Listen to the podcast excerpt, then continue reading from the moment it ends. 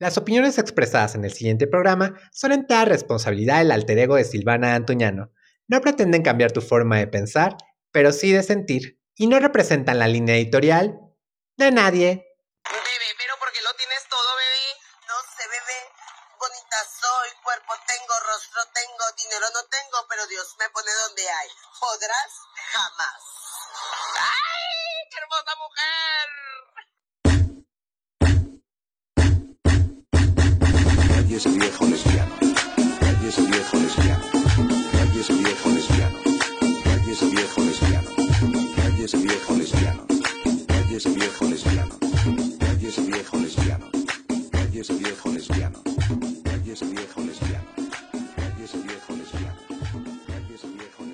Lo logré, bebé, lo logré. Se logró, mamonas. Ya estamos en el primer episodio de Trastorneando con la Dantuñano, el podcast desgenerado.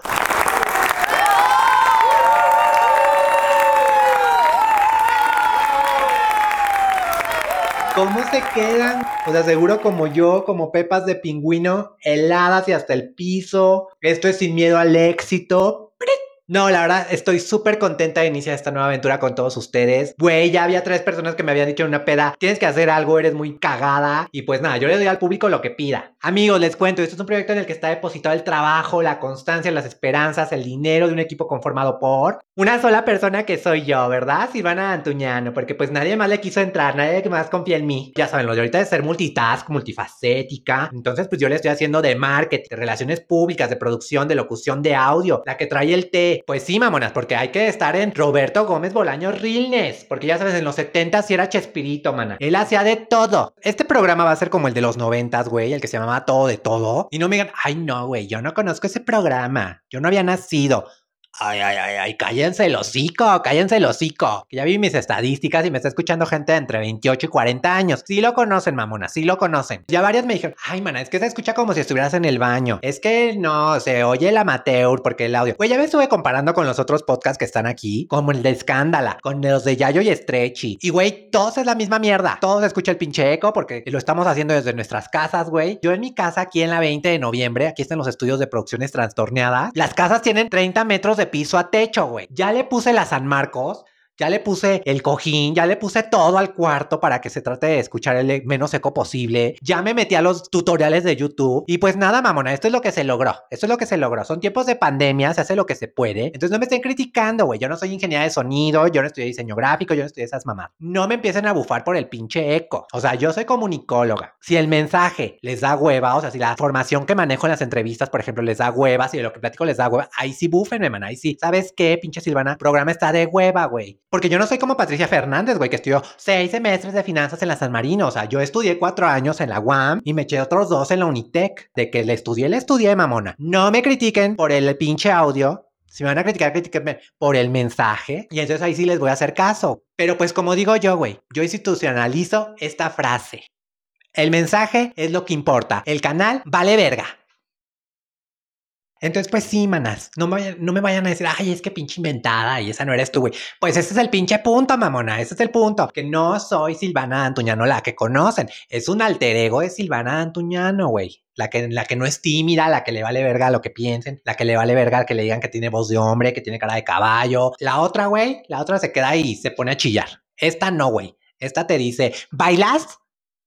Entonces ya varias me habían dicho, ay, ay, qué inventada eres, pinche Silvana, esa no eres tú, güey. Estás muy exagerada, mana, estás muy exagerada, esa, no eres tú, güey, no te la creo, nadie te va a creer, no te la compran. Y yo así de, eh, este, es que era una como parodia, güey, o sea, ¿se ubicas? Y entonces un amigo que se usa Escamilla, sin relación con los Escamilla, con los Franco Escamilla, me dice, güey, es que si eres Silvana Antuñano, pues no, güey, la neta tú per se no eres graciosa, güey, tienes que estar borracha para que seas graciosa.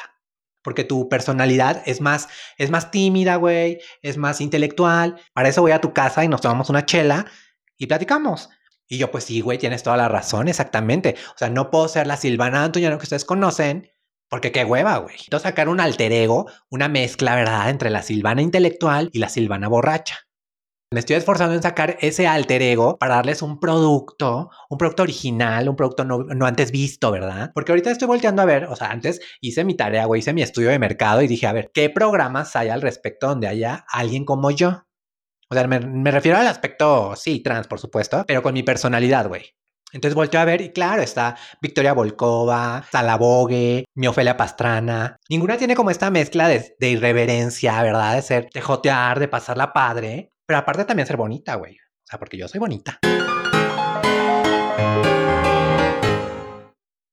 Y bueno, llegó el momento de explicarles por qué decido hacer este podcast, ¿verdad?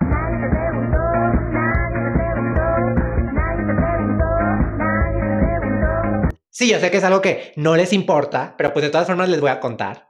Y pues nada, o sea, me encontraba valiendo madre como siempre. O sea, ya llevo cuatro meses encerrada por esta cuarentena. Y estaba viendo historias en Instagram y pues yo sigo un güey que se llama Alex Stretchy, que tiene una banda, es youtuber, influencer. Es para güeyes, no sé, de 15 a 25 años, o sea, el rango de edad que estoy yo, ¿verdad? Ay, güey, pues sí, yo soy como la niñera, güey, yo 29, 29, 29. Lo sigo por la simple razón de que el güey está bien pinche rico. Y resulta que recientemente sacó un podcast con Yayo. Ahí sí sepa la madre quién es ese güey. Y entonces en uno de los episodios hablaban del documental de Walter Mercado que yo justo acababa de ver y pues me había encantado, güey. Y se me hizo raro que unos bugas heterosexuales, para los que no sepan, hablaban de ese tema. Decido escucharlos, verlos, porque también lo tienen en YouTube. Y me quedé de, güey, no mames. O sea, ¿qué pedo, qué pedo, qué pedo? Son dos güeyes literal hablando nada más de sus puntos de vista y that's it. Y yo dije, eso lo puedo hacer yo, Peñel. Y justamente Stretchy decía que lo que está ahorita en tendencia es ser podcaster, que ya YouTube estaba muriendo y no sé qué. Y yo así de, ay, cállate el hocico, cállate el hocico si de eso vives. Pero bueno, no es el único que lo dice. Entonces yo no soy experta, yo no creo que esté muriendo, simplemente están saliendo nuevas formas de poder expresarnos, que pues al final de cuentas es todo lo que queremos. Unas más pendejas que otras, manas, como TikTok. Pero bueno. Bueno, y entonces la gota que derramó el vaso fue ver a través de mi Alan Estrada, al que amo. Para los que no conocen, es actor, cantante, influencer, o sea, si baila, tiene su canal Alan por el Mundo, que es de viajes. Y entonces veo que felicita a Ben Short, otro influencer que creo que comenzó en YouTube, y lo felicitaba por la presentación de su libro, güey. Y yo dije, ¿qué? ¿Cómo así, Peñel? Que respete la señora. O sea, ya hasta sacan libros. Y luego finalmente veo a Torpecillo, otro influencer gay, joteando bien a gusto, pasándola bien padre. Y él es igual que yo, color chapopote. Entonces, pues dije, pues aquí hay para todas, mana. Porque Silvana Antuñano no va a tener su pinche podcast. Y ya está. Habemos podcast. Antes de que se me olvide, vamos a lo que viene siendo el call to action. Y ustedes dirán, ¿y esta pinche inventada qué es el call to action? Primero mejora tu dicción, perra. Pues el call to action es lo que básicamente en marketing conocemos el que la gente reaccione, ¿vea? Así es, aquí van a aprender de marketing, de inglés, porque yo estoy en mood bilingüe, me vale madres. Entonces, por favor, denle seguir al podcast, denle compartir, porque agradezco las reacciones y los comentarios positivos que tuve para el tráiler, pero no sean payasas, eso no me ayuda. Me ayuda a que me compartas, mamona, no seas envidiosa. Síganme en mis redes sociales, Facebook, diagonal, preciosa trans. Güey, tenía 20 años y creía que era preciosa. Que iba a encontrar el amor, que iba a encontrar el trabajo de mi vida, que iba a ser feliz. O sea, pendeja. Instagram, Silvana Sagia. O usuario, Goodless Friend, con doble S. O sea, traducción, amiga buena onda. ¿Qué tal, Peñel? Ya aprendiendo inglés. Ahí sí me van a tener que agregar porque lo tengo privado. Y van a decir, pues que tienes la cura del coronavirus o qué, Peñel. Y pues yo les diría, lo que tenga. La verdad es porque ya saben, nunca falta el ex, la loca del trabajo, el pinche hater que te quiere chingar. Entonces, por salud mental lo decidí hacer privado. Pero pues vamos viendo, vamos viendo cómo se desenvuelve esto, si va creciendo. Y además ustedes me tienen que ayudar a hacer mi análisis comercial, mamonas. O sea, porque voy a ver que de cero solicitudes en un año, voy a pasar a tres solicitudes. Y no me salgan con que, ay, ¿y yo qué gano? Pues ser solidaria, payasa, eso ganas. Güey, entonces vamos a poner las cartas sobre la mesa, porque así debería ser en todas las relaciones. O sea, si siempre fuéramos claros, otra cosa sería, güey, te quiero coger. Y ya está, te dejas de mamadas de que, ay, te amo. Y la salida al cine. O sea, el mundo sería mejor si fuéramos honestos, güey. Les explico, vamos a tener dos episodios semanales, los cuales vamos a subir los días martes y jueves a distintas plataformas como Google Podcast, Apple Podcast, pero mi tirada principal siempre va a ser Spotify. Cada episodio voy a tratar de que dure mínimo 15 minutos Yo sé que es un chingo, que en estos tiempos te escucha más de dos minutos, pero la verdad para que sea algo a gusto, yo creo que mínimo deben ser 15 minutos, pañal. O sea, una acogida que sea rica dura eso, ¿estamos de acuerdo? Porque pues tienes que fajar, tienes que que sea rico unos 10 minutos. Una verga, güey, digan lo que quieran, pero si no mide más de 15 centímetros, no sabe, güey. Entonces, tendremos martes de tóxicas con arroba, o sea, tóxicos y tóxicas. No digo tóxiques porque inmediatamente varios me van a cancelar. En donde básicamente sacaremos todo lo negativo, todo el veneno, todo el bufe de las cosas que se nos vayan presentando. Por ejemplo, el siguiente martes tóxico. Vamos a hablar, yo creo, de los salarios de mierda, de las agencias de terror, de los que te joden en el trabajo. Pero como en estos tiempos está muy de moda el ser resiliente, ay, qué payasa. Es que soy resiliente. Ay, ay, ay, ay que según lo que entiendo es sacar lo negativo, lo positivo y transformarlo. Ay, estoy con todo, güey. O sea, me escuché tan Chayo Busquets en Chayo contigo. Radio Fórmula, contrátame ya. Pues vamos a ser resilientes mediante una entrevista. En la sección, la entrevista con la de Antuñano. Yo sé, yo sé, o sea, estudié pinches cuatro años de carrera y dos de maestría para terminar llamándole a una sección de entrevista la entrevista. Pero bueno, en la que vamos a platicar con invitados e invitadas especiales que tengo el gusto de haberlos conocido en algún momento de mi vida y que le están haciendo chingón en lo que se propusieron. Luego, jueves de buzón de quejas y sugerencias. ¡Ay, qué perra! Ahí vamos a platicar de nuestras opiniones al respecto de marcas, de servicios, de series, de películas, Ojo, películas y series solo que estén en Netflix. Porque no hay presupuesto, mamonas. No hay para HBO ni para Amazon Prime. Y dirán ustedes, ay, no seas payasa. Hay pruebas gratis de 30 días. Y yo les diría, sí, pañal. No, pañal.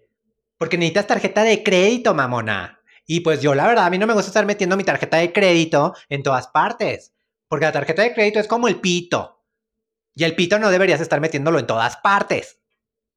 Y pues ya está, mamonas. La verdad, hoy como fue la presentación y pues ya fue esa parte tóxica del martes tóxico, o sea, escucharme hablar todas las mamadas de arriba, ya fue lo tóxico, güey. Entonces pasemos a lo bonito, al momento intelectual, al momento que digan, esta vestida no está tan pendeja. Vamos a la entrevista con la de Antuñano.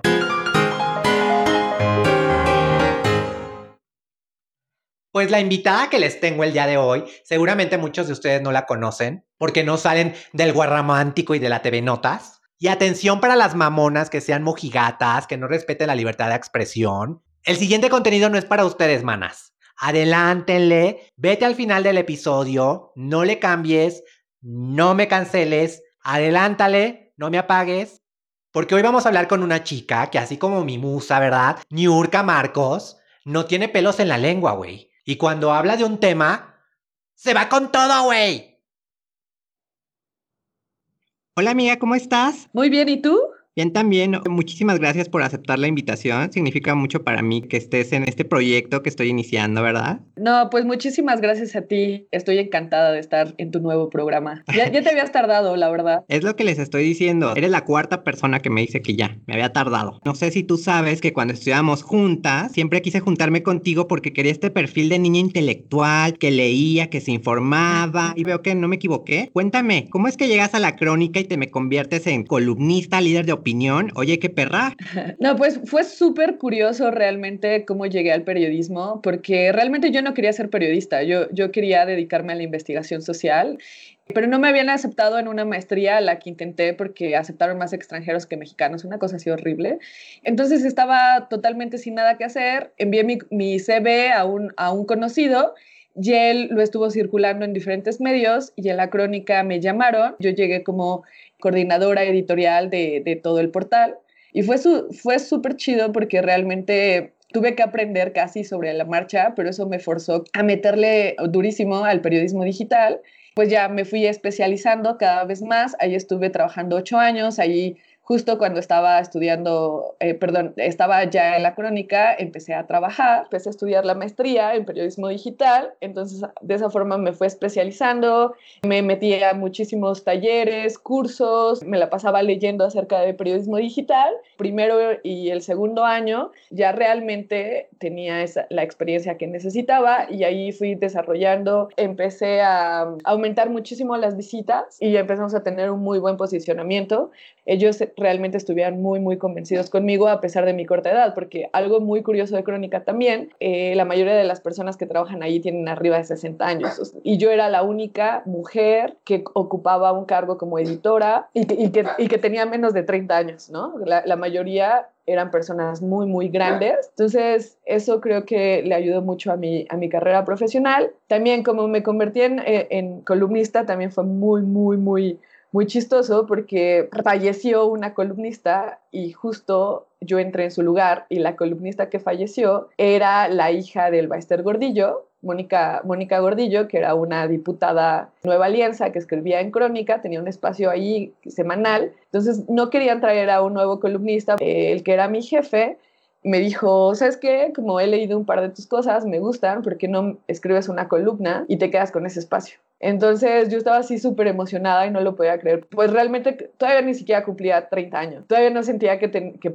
que mis ideas podían ser, ser, leídas y más como de forma editorial. Es, escribí la primera columna que se trató acerca de la era de la memecracia, que es a partir de un libro que justo habla acerca de toda esta, de, de los memes y empecé a teorizar acerca de los memes, que es de una de, de, mis, de mis, periodistas favoritas, que se, que se llama Delia. Eh, es española, trabajaba antes en el país y ella formó el eh, Verne del país y la publicaron. Empecé a especializarme eh, sobre todo en la parte de feminismo, derechos humanos y tecnología, creo que eso fue lo que empezó a, diferenciarme de, los otros columnistas, porque realmente yo no quería convertirme en un señor de 60 años eh, tirándole al peje. Y muchas veces recibí bastantes correos, del cual estoy como muy, muy agradecida con los lectores, que se hayan tomado ese tiempo de, de, escribirte y de decir, ya sea como para como seguir discutiendo una idea o apoyando una idea o diciendo, gracias por escribir esto porque como yo no lo sabía. Y bueno, creo que el punto máximo que, que logré con mi columna fue cuando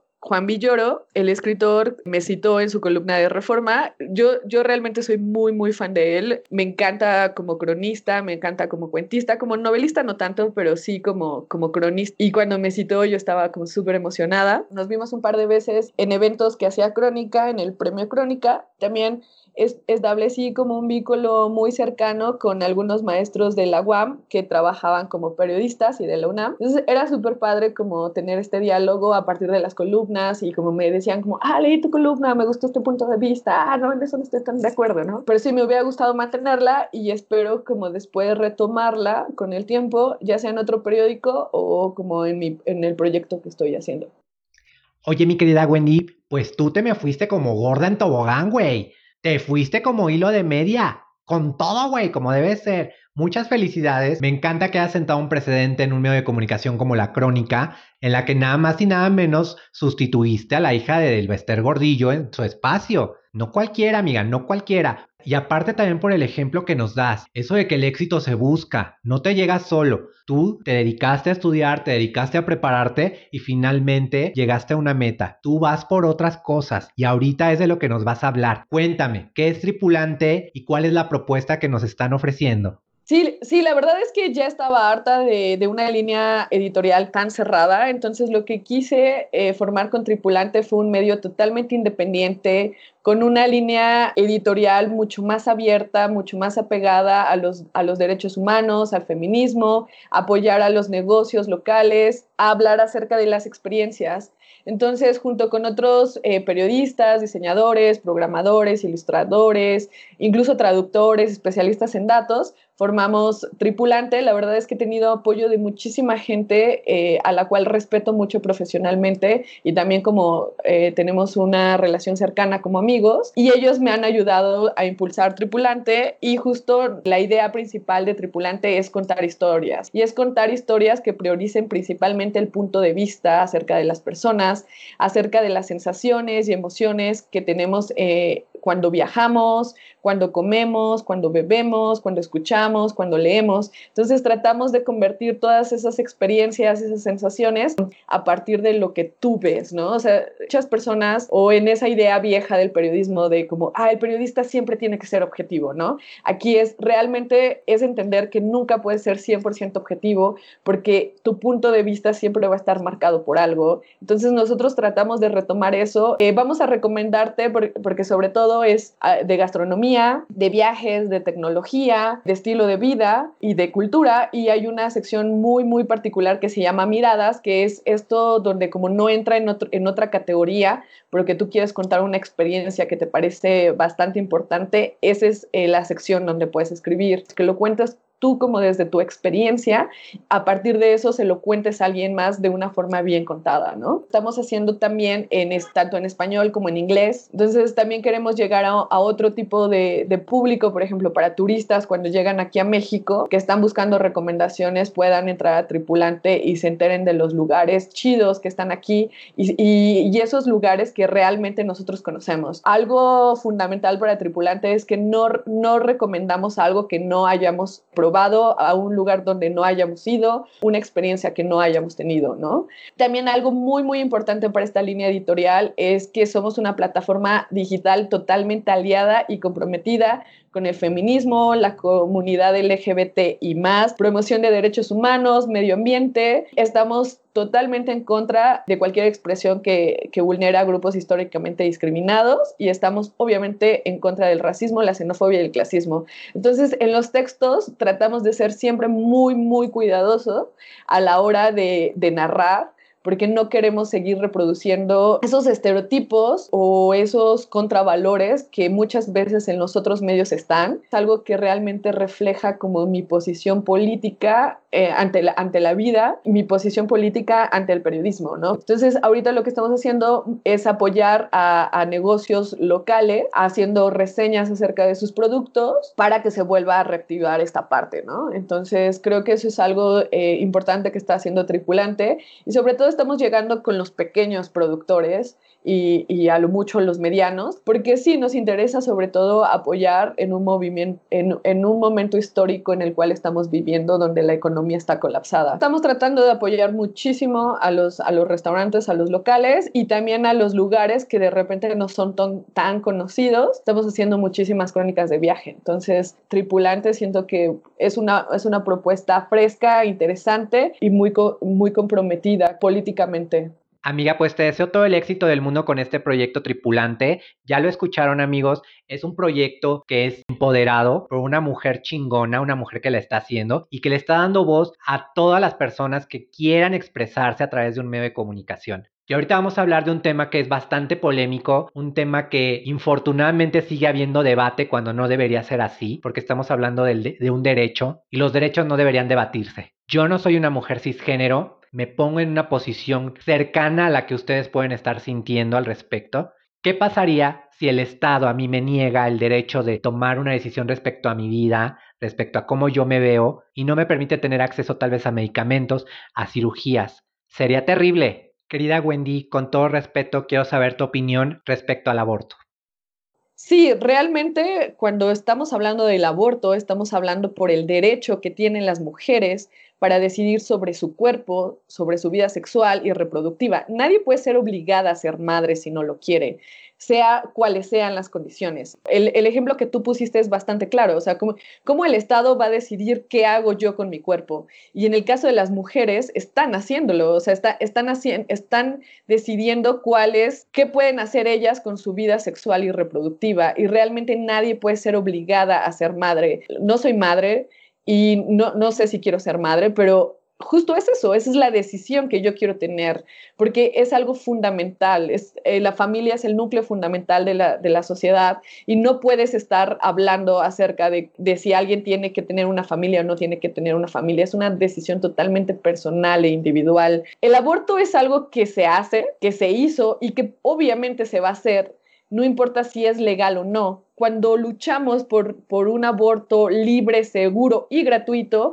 queremos que todas las mujeres, sobre todo las, las mujeres más vulnerables, las mujeres que vienen de contextos violentos, de, que en, de lugares totalmente marginados puedan tener este acceso al aborto de una forma totalmente segura y principalmente eh, gratuita, porque muchas mujeres no pueden pagar un aborto en una clínica privada, incluso ni siquiera pueden comprar pastillas para poderlo hacer desde su casa. Hay que entender que el aborto realmente eh, es una cuestión compleja en el sentido en el en cómo se ha abordado los pro vida, que se dicen ser así, pero yo más bien les llamo pro muertes, porque realmente no les interesa realmente los niños, porque no les interesa tanto que los, los niños que, que, están en condiciones súper violentas o incluso los niños que están cerca de, de, de la religión viven realmente abusos, realmente sufren, y ellos no les interesan los niños, les interesan los fetos, o sea, realmente son pro fetos entonces, realmente ellos quieren controlar la vida de las mujeres. Los, los, los pro muertes están controlando la vida sexual y reproductiva. También ahí hay un tema, ¿no? De como si es por violación está aceptado, ¿no? Y muchas, muchas personas lo aceptan cuando es por violación. Y si, y si te pones a pensar, entonces, están de acuerdo en que un feto no es, no es un humano. Y están así que si es entonces una violación, están a favor de ello. Si una mujer que disfrutó su que, disfruta su sexualidad, se embaraza y decide abortar, se le juzga y no se le juzga de la misma forma que una mujer que fue violada, fue porque realmente el producto como tal es un feto que no es un humano y a ellos lo que les interesa es castigar a las mujeres que realmente disfrutan de su, de, su vida sexual. Entonces, esta lucha también es algo ridículo, que es que esta lucha que se está dando en México en, muchos de los países europeos, por ejemplo, desde el siglo pasado se está legalizado totalmente el aborto. Y también hay que quitar todos estos estigmas que, están alrededor del aborto. Realmente tú puedes tener un aborto muy seguro eh, desde tu casa cuando tomas unas pastillas. Y realmente eh, no, no vas a tener este como trauma de por vida que nos enseñó Televisa o TV Azteca, como a crear de que vas a estar traumada porque, porque abortaste y no, realmente es muchas de las mujeres que conozco que han tenido un aborto saben que fue la mejor decisión que podían haber tomado porque no querían ser madres. O sea, eso es lo principal. Si tú no quieres ser madre, no tienes por qué tener eh, un, un hijo, ¿no? Entonces, creo que cuando dices esto, todos los argumentos que puede tener un promuerte se quitan por completo. Eh, se quitan y simplemente te das cuenta que atrás de esa posición es una posición totalmente machista que quieren dominar por completo cuerpos de las mujeres y, y, quieren castigar a las mujeres que disfrutan de su sexualidad. Tenemos que luchar por, por este aborto para como defender a las, a las mujeres más vulnerables y sobre todo a las niñas que están siendo violadas. Y también muchas mujeres habían estado siendo encarceladas por abortar, que era totalmente ridículo. Si tú estás permitiendo que en la Ciudad de México sea legal y en otros estados no, y tú estás encarcelando a las que eh, lo están haciendo en otros estados, es totalmente ridículo, absurdo y realmente tiene que venir la amnistía para todas las mujeres que están en la cárcel por abortar, porque, porque realmente las están convirtiendo en unas presas por decidir acerca de su vida sexual y no hay nada más eh, retrógrada que eso acerca de los derechos fundamentales que tienen que tener las mujeres. La verdad me deja sin palabras. Gracias por ser tan honesta, gracias por ser tan sincera, gracias por educarnos al respecto de este tema. Sin duda es un tema que finalmente nunca nos vamos a poder poner de acuerdo, cada quien tendrá su posición, pero eso se trata también, ¿no? De tener respeto ante las distintas opiniones de los demás. Lo importante es que siga existiendo la posibilidad y existiendo la libertad de expresión. Muchas gracias, Wendy. Y pues ya para cerrar este maravilloso tiempo contigo, por favor cuéntanos, dime las redes sociales de Tripulante, cómo los encontramos, cuéntamelo todo, por favor.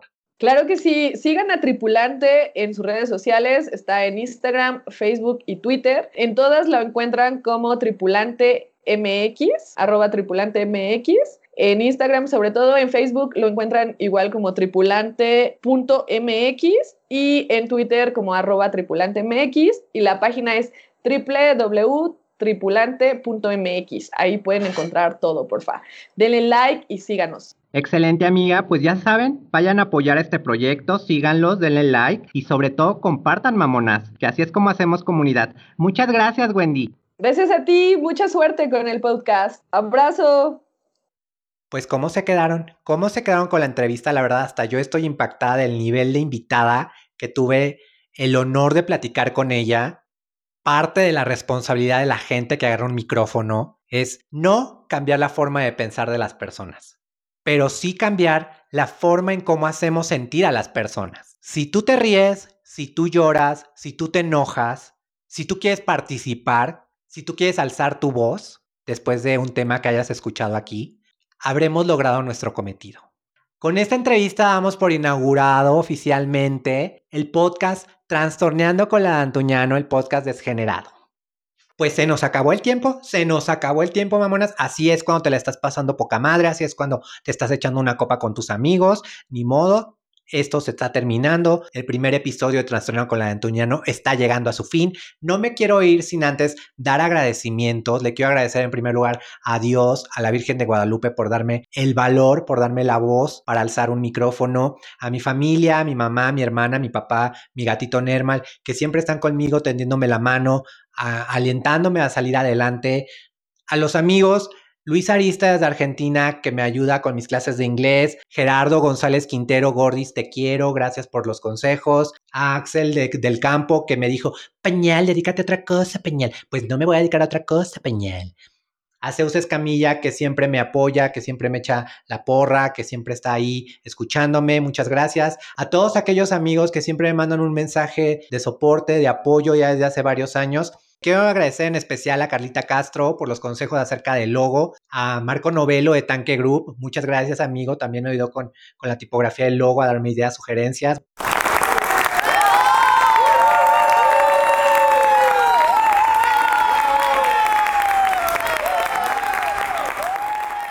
Y a continuación vamos a dar por inaugurada la frase que vamos a volver icónica pañal y que en unos años cuando aparezca en la portada de Vogue Latinoamérica, si es que sobrevive la pandemia, ¿verdad? Va a estar en foto de portada junto a mi Yalitza Paricio. Si te gustó el programa, recomiéndame con tus amigos. Si no te gustó, recomiéndame con tus enemigos. Ganar, ganar, bitch. Y pues esto fue Trastorneando con la Antoñano, el podcast desgenerado. Nos escuchamos el próximo jueves. Bye bye.